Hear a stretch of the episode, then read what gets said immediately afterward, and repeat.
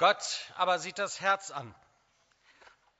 Der Titel meiner Predigt heute kommt aus einem Vers aus dem Alten Testament im ersten Samuelbuch Kapitel 16, Vers 7. Da, das ist nur der zweite Teil.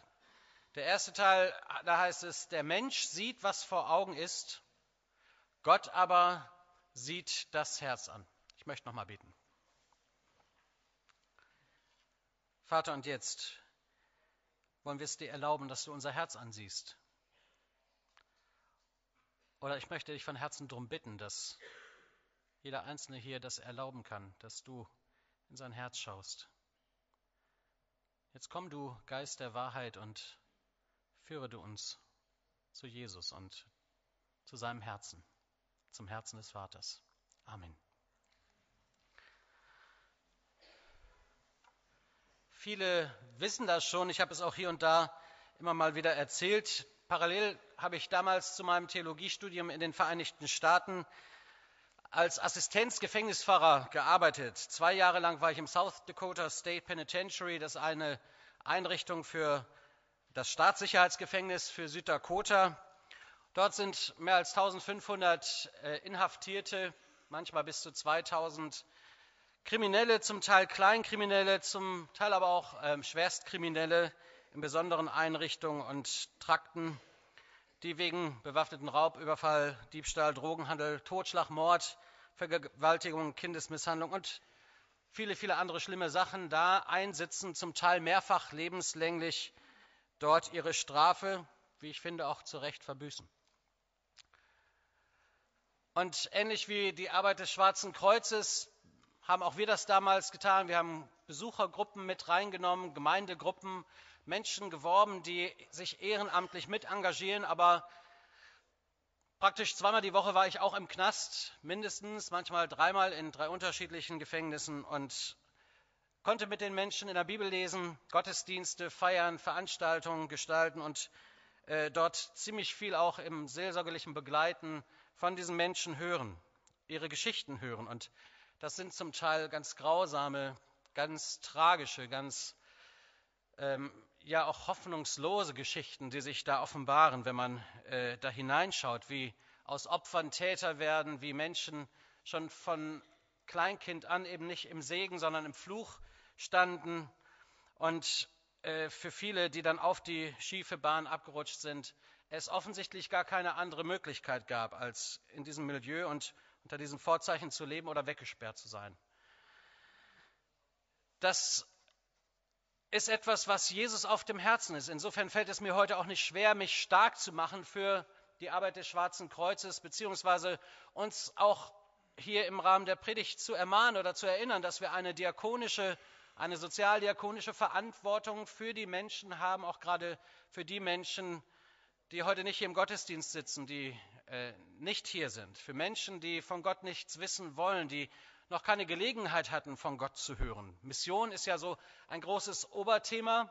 In Mission gehört für uns mit dazu. Deswegen ist das für uns auch ein großer Topf, in den wir hineinsammeln und dann inmissionarisch und außenmissionarisch äh, finanziell unterstützen. Die Arbeit des Schwarzen Kreuzes unterstützen wir personell und auch finanziell schon seit vielen Jahren und das ist uns ein großes Anliegen. Und heute möchten wir es nochmal so in die Gemeinde sehr bewusst mit hineintragen. Das ist uns wichtig. Jesus sagt, das, was ihr einem diesen meiner geringsten Brüder getan habt, das habt ihr mir getan. Das ist das Vorzeichen. Aber die noch viel tiefere Erkenntnis ist das, was ich eben schon genannt habe, dass Gott ins Herz sieht. Und an dieser Stelle möchte ich gerne ins Neue Testament überleiten, in einen Text euch mit hineinnehmen, wo das im Leben von Jesus sehr deutlich wurde. Es geht um die Berufung seiner Jünger und äh, er geht äh, bei Levi am Zoll vorbei und äh, hier lesen wir mal aus Matthäus 9, Verse 9 bis 13. Übrigens ist der Text in den Flyern, ist irgendein falscher Text reingeraten. Ich weiß nicht, wie er da reingekommen ist. Den könnt ihr jetzt zuschlagen und einfach mal zuhören. Der Zolleinnehmer Matthäus. Als Jesus durch die Stadt ging, sah er den Zolleinnehmer Matthäus, andere äh, Stellen nennen ihn Levi, dort am Zoll sitzen. Jesus forderte ihn auf, komm, geh mit mir, folge mir nach. Sofort stand Matthäus auf und folgte ihm. Später war Jesus mit seinen Jüngern bei Matthäus zu Gast. Matthäus hatte viele Zolleinnehmer eingeladen und andere Leute mit schlechtem Ruf. Weshalb gibt sich eurer Lehrer mit solch einem Gesindel ab? fragten die Pharisäer seine Jünger. Jesus hörte das und antwortete, begreift doch endlich, was Gott meint, wenn er sagt, nicht auf eure Opfer oder eure Gaben kommt es mir an, sondern darauf, dass ihr barmherzig seid. Ich bin gekommen, um Menschen in die Gemeinschaft mit Gott zu rufen, die ohne ihn leben, und nicht solche, die sich sowieso schon an seine Gebote halten.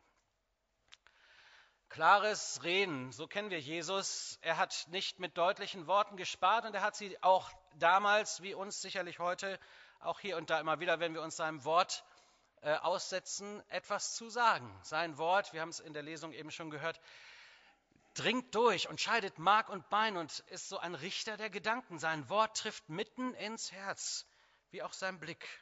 Das ist so das Erste, was ich sagen möchte, was ich in dieser Geschichte sehe. Gott ist so ganz anders. Er sieht mit dem Herzen. Und er sieht auch Matthäus mit dem Herzen. Schauen wir nochmal rein. Jesus ist bei Matthäus zu Gast und klickst du mal einen weiter da oben? Mit Matthäus zu Gast und viele sind eingeladen. Die Luther-Übersetzung äh, sagt, das waren alles Zöllner und Sünder, die da mit ihm zu Tische saßen. Und das war ein Fauxpas. Das geht ja gar nicht. Der Abschaum der Gesellschaft, die stadtbekannten Leute, die es mit Gott nicht so ernst nahmen und die sich als eigene Leute sogar noch gegen das Volk richteten, indem sie Zoll einnahmen, der viel höher war als das, was die römische Besatzungsmacht gefordert hat. Das war also Berufsbetrüger. Die konnten gar nicht anders. Das war eben so, dass man zu viel nahm oder dass man so nach Nase nahm oder sich seine Vergünstigung suchte bei den Menschen. Das waren Sünder und Leute, die mit denen abhingen, waren schon gleich unter schlechten Vorzeichen. Da ahnte man schon, dass das keine rechten Leute sein können. Jesus scheint sich mit Vorliebe mit solchen Menschen auseinandergesetzt zu haben. Und das hat den religiösen Menschen nicht gefallen. Und ich glaube, wir müssen gar nicht so weit weggucken. Wenn diese Leute hier bei uns auftauchen würden, wenn sich hier so eine stadtbekannte Prostituierte und einer der größten stadtbekannten äh, Steuerhinterzieher hier bei uns einfinden würde, wir würden auch komisch gucken. Wir würden vielleicht die Nase rümpfen, wenn so ein Obdachloser neben uns sitzt oder einer, von dem wir die Ahnung haben, na, hat er gerade draußen mein Auto aufgebrochen. In der Woche, wo wir in Gato waren, ist unser Haus aufgebrochen worden, beziehungsweise ist es versucht worden in unserer ganzen Reihe und da ärgert man sich, diese Hilflosigkeit. Menschen, die anderen Menschen was Böses wollen, Menschen, die andere Menschen körperlich nahe treten und ihnen wehtun, Menschen, die schlimme Dinge tun und anderen zum Schaden werden. Und mit solchen Leuten hat sich Jesus abgegeben, Menschen, die unter einem schlechten Ruf standen. Er sitzt mitten Mank dieser Leute und die fromme Elite kann das nicht sehen. Was macht er mit dem ganzen Gesindel, mit diesem Abschaum der Gesellschaft, mit diesen Sündern? Was macht Jesus da? Er sieht mit seinem Herzen. Er sieht die Menschen, den Levi am Zoll, der Matthäus, der später das Matthäus-Evangelium geschrieben hat, dem wir also einen Gutteil der, des Neuen Testamentes zu verdanken haben. Er sieht viel mehr in denen als das, was man mit den Augen sehen kann. Er guckt viel tiefer als die Oberfläche, als die hochglanzpolierte Oberfläche, die wir uns manchmal auch gegenseitig so bieten. Er schaut ins Herz. Mit dem Herzen schaut er, mit dem Herzen der Liebe, mit dem sehnsuchtsvollen Herzen des Vaters, der die, die vom Wege abgeglitten sind, sucht. Könnt ihr euch noch an das Lied erinnern, das wir ganz am Anfang gesungen haben? War ja so ein alter Schinken mal wieder.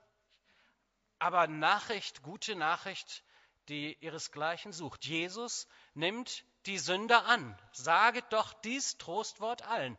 Das ist Kirche, Leute.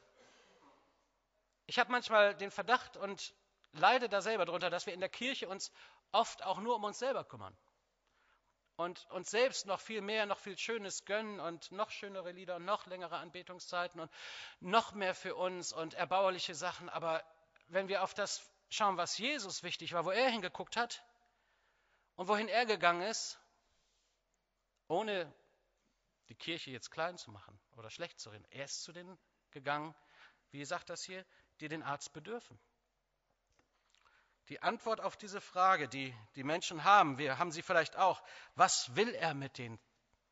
Ich glaube, er sieht anders. Er sieht mit dem Herzen und er sieht nicht nur, was ist, sondern was werden kann. Und was ist aus dem Matthäus geworden? Und vielen Menschen, die Jesus gesehen hat, die in ihm ihr Ansehen erst gewonnen haben, in denen er was gesehen hat, was kein anderer gesehen hat, und die die Welt bewegt haben, heißt es dann in der Apostelgeschichte. Gott sieht viel tiefer. Er sieht mit, den, mit dem Herzen, mit den Augen der Liebe. Weil er liebt, darum geht er zu denen, die wir meiden, zu denen, die uns böse wollen, zu denen, die keine Chance haben. Der Dienst des Schwarzen Kreuzes ist, das ist so ein Bild, das ihr in Ihren Publikationen auch finden könnt, ein Dienst der ausgestreckten Hand zu den Menschen durch die Gitterstäbe des Gefängnisses. Aber das auch mal im Bilde gesprochen, unser Gefängnis, das wir um uns haben und das alle Menschen in irgendeiner Form haben, das ist ja nicht immer aus Eisen. Und doch, Menschen ohne Gott sind Gefangene der Sünde, sind Gefangene des Teufels, sind verurteilt und verloren. Gott sieht mit dem Herzen der Liebe eines Vaters, der jedem Einzelnen nachgeht, ob er nun stinkt oder gepierst ist oder in Lederklamotten rumläuft oder uns Angst macht, ob er hetero oder homo oder wo auch immer hin sich wendet, Gott sieht mit dem Herzen in das Herz. Nächstenliebe befreit, habt ihr auf eurem Logo stehen, das habe ich heute Morgen schon gelernt und das empfinde ich genauso. Der kleine Prinz Saint-Exupéry hat diese Geschichte geschrieben und er lässt ihn sagen, man sieht nur mit dem Herzen gut, das Wesentliche ist für die Augen nicht sichtbar. Vielleicht kennt ihr diese Geschichte, die lehrt uns auch viel über das Leben und die ist right on, würde man sagen, im Zentrum der Bibel. Gott sieht mit dem Herzen und auch wir sehen nur mit dem Herzen gut und verstehen die Welt dann auch vielleicht ganz anders, als wir sie im sichtbaren Bereich sehen, wenn wir mit dem Herzen schauen würden, wenn wir das, was wir von der Liebe Gottes schon bekommen haben, was ausgegossen ist, auch mal Luft machen und freilassen und dann sehen wir anders, dann sehen wir andere Dinge, dann sehen wir nicht nur Oberflächen. Das ist der Blick Gottes. Der Blick Gottes, der sieht und trifft. Ich stünde heute nicht hier, wenn Menschen nicht mich gesehen hätten, als einen, für den man betet und dem man das Evangelium erzählt. Ich war selber in einem schwierigen Milieu groß geworden mit Alkohol- und Drogenmissbrauch. Ich selbst bin sehr früh kriminell geworden und wäre Jesus nicht in mein Leben gekommen und hätte Jesus mich nicht sehr früh, so mit 15 Jahren, auf eine andere Bahn gebracht, dann wäre ich wahrscheinlich auf der anderen Seite. Bin ich mir ziemlich sicher. Viele Freunde, Bekannte, die ich hatte, haben sich das Leben genommen, sind in der Droge und im Gefängnis gelandet, sind zum Teil Mörder und Vergewaltiger und noch schlimmer geworden. Da war einer, der mir was von Jesus erzählt hat, der sich nicht gescheut hat, auch mal ein sehr auffälliges Verhalten und meine Suche nach Liebe zu begegnen. Das war nicht einfach, aber in der Liebe Gottes hat mich dann auch diese gute Nachricht erreicht. Das Zweite, was ich sagen möchte, Gott sieht genau hin, er sieht mitten ins Herz. Guckt nicht auf das, was wir versuchen nach außen hin, so manchmal auch nach dem Motto, so tun als ob, Hauptsache die Fassade stimmt. Nein, er guckt hinter die Fassade, hinter unsere Masken. Und das ist unsere Chance, da komme ich gleich noch zu. Aber erstmal das, Gott sieht mitten ins Herz. Und Leute, wenn es an den Punkt kommt, dass Gott uns ins Herz guckt, dann müssen wir doch alle bekennen, wir sind Sünder. Und Paulus sagt das an einer Stelle sehr deutlich. Wir sind alle mal Sünder und ermangeln der Gnade, die wir vor Gott hätten haben sollen. Wir haben es alle nötig. Wir haben alle Dreck am Stecken. Wir haben alle unsere Dunkelkammern. Wir haben alle unsere großen und kleinen Gewohnheiten, Sünden und wir sind nur nicht erwischt worden. Ich weiß nicht, wie viele, die hier sitzen, wenn sie erwischt worden wären, nicht auf der anderen Seite des Gefängnisses sitzen würden. Weil auch unser Tun und Handeln und unser Denken und das Potenzial des Bösen in uns das möglich machen würde. Haben wir alle. Wir sind alle Sünder. Deswegen ist das Kreuz uns immer vor Augen auch so wichtig, weil da ist Jesus für die Sünder gestorben. Und auch für deine und meine Schuld. Und da werden wir unsere Abhängigkeiten und unsere, unsere Schuld und unser Vergehen in Gedanken, Worten und Werten, das werden wir da los. Unsere Unzulänglichkeiten. Auch wir sind ja oft Leute, die aus der Verletzung heraus, aus dem, was uns angetan worden sind, aus der Opferhaltung zum Täter werden. Keiner kann sich hier mit Ruhm bekleckern oder aufstellen und sagen, wie kann der sich zu den Leuten setzen? Wir alle sind so Leute. Machen wir uns nichts vor. Und es ist nur die Liebe Gottes und die Gnade Gottes, dass wir zu Gott finden dürfen dass wir Kinder Gottes werden dürfen und ewiges Leben haben. Vergebung unserer Schuld, das ist Gnade, Leute, davon reden wir immer wieder. Die Liebe und die Barmherzigkeit und die Gnade Gottes, nichts, was du und ich machen können. Wir können Gott nichts vormachen. Im Psalm 139 schreibt einmal, wohin könnte ich fliehen vor deinem Angesicht? Bis ans Ende der, Me der Meere? Auch dort wärst du. Wo, wo könnte ich mich verstecken? Gott, wo du nicht auch wärst. Das kann wie ein Fluch über uns liegen, das kann aber auch die große Freiheit sein. Wenn wir wissen, wir können vor Gott nichts verstecken, dann brauchen wir vor Gott auch nichts verstecken. Wenn wir das verstehen, dass Gott uns sieht und nicht angeekelt wegguckt, obwohl wir das von uns aus gar nicht verhindern könnten, dann ist da etwas ganz Großartiges, Befreiendes mit drin. Da schreit nach Leben, das jeder Mensch braucht. Ihr seid Geliebte Gottes. Jesus nimmt die Sünder an. Und darum können wir mit dieser Botschaft, auch wenn wir sie vielleicht schon oft gehört haben, nicht, nicht nur für uns bleiben. Deswegen, das muss raus. Nicht nur in Wort und Tat, im Missionieren und Evangelisieren, sondern eben auch in der Tat, so will ich sagen. Auch Menschen gegenüber, von denen wir nichts erwarten können. Gottes Liebe, das ist das Dritte, das ist unsere Chance. Deine und meine Chance. Und was fangen wir damit an? Gato, während der letzten Woche, haben wir das Thema gehabt, alles hat seine Zeit und wir haben uns viel Gedanken gemacht, wie gehen wir mit unserem Leben um? Leben wir zur Ehre Gottes oder singen wir nur ein paar Lobpreislieder am Sonntagmorgen? Ist uns das ein herzliches Bedürfnis, Gott und sein Wort, sein Reden ernst zu nehmen und auch wirklich zu leben und glaubwürdiges Zeugnis in der Welt zu sein oder leben wir nur für uns? Was fangen wir mit unserer Zeit an? Gottes Liebe ist deine und meine Chance und die Chance für diese Welt. Sie müssen das hören. Sie brauchen Menschen, die ihm begegnen in der Liebe Gottes, die tiefer gucken als nur äh, Schublade auf. Auch in der Gemeinde sind wir ja schnell dabei, Menschen nach Aussehen, nach Fahrzeuggröße, nach Verhalten in Schubladen zu stecken. Gott gebe uns die Gnade, dass wir hinter die Fassaden gucken. Gott gebe in unseren Hauskreisen uns die Gnade, dass wir uns wirklich kennenlernen und trotz der Fehler und Macken, die da sind und der Unzulänglichkeiten annehmen und miteinander unterwegs Ziele Gottes erreichen. Gottes Liebe ist unsere Chance. Geht uns das was an, was draußen passiert? Ja. Du bist nicht für dich selbst da, das ist nicht Gottes Plan. Dein Leben und auch dein Zeugnis, deine Geschichte, das, was du tun kannst mit deinen Händen, mit deinem Kopf, mit deiner Zeit, mit deinem Leben, das darfst und sollst du teilen. Und das kann Leben verändern. Ich möchte euch noch eine Geschichte erzählen. Es ist die Geschichte von Rocky. Rocky war in den 60er und 70er Jahren einer vom Kiez. Ähm, ich habe ihn in den 80er Jahren kennengelernt und seine Geschichte ist in einem Buch von Michael Ackermann weit verbreitet worden in den 80er Jahren. Rocky war einer von oben bis unten tätowiert. Er hat in der Paniktruppe von Udo äh, Lindenberg gespielt. Er hatte seine eigenen Auftritte in TV-Shows. Er war einer der bekanntesten Leute auf dem Hamburger Kiez, gefürchtet und ein Ekelpaket, drogenabhängig. Wie viele Frauen er hatte, das kann man nur erahnen. Er hat ein Leben gelebt, das wir alle so nicht leben wollen. Er stand auf den Bühnen mit Udo und ein Lied von Udo Lindenberg ist sogar für ihn geschrieben worden und über ihn. Aber Rocky war einsam und wer seine Geschichte, wer das Buch kennt, ansonsten empfehle ich es sehr mal, das zu lesen, äh, der weiß, er war ein einsamer Mann.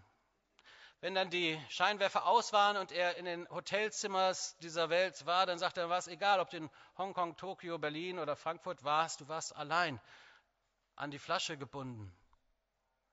Da war keiner mehr, der dir zugejubelt hat. Er hatte all den Ruhm, all die, das, äh, die, die, die Bekanntheit, den hat man erkannt. Er war der Mann mit der Maske auf dem Kiez und guckt ihn euch an mit seinem Irokesenschnitt und seinen über 200 Piercing allein im Gesicht. Das war eine angsterregende Statur, wenn man ihm begegnet ist. Und er hat eigentlich nur nach Liebe gesucht. Er war ein misshandeltes Kind, in den Wirren des Zweiten Weltkrieges groß geworden, in der DDR, Fluchthelfer und äh, politisch verfolgt, saß im Knast lange Zeit, viele Jahre. Und seine Geschichte ist so eine Geschichte, die sich natürlich auch nach außen hin gut verkauft. Aber das Wichtigste in seiner Biografie ist, dass, dass er irgendwann in Hamburg einer Truppe von jungen Christen begegnet ist, die da mit Pantomime auf der Straße das Evangelium von Jesus erzählt haben.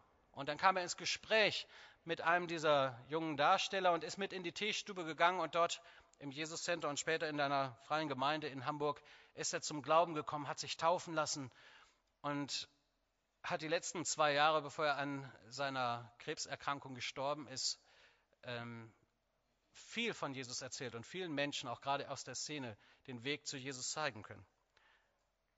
Das ist wie die Geschichte von Levi.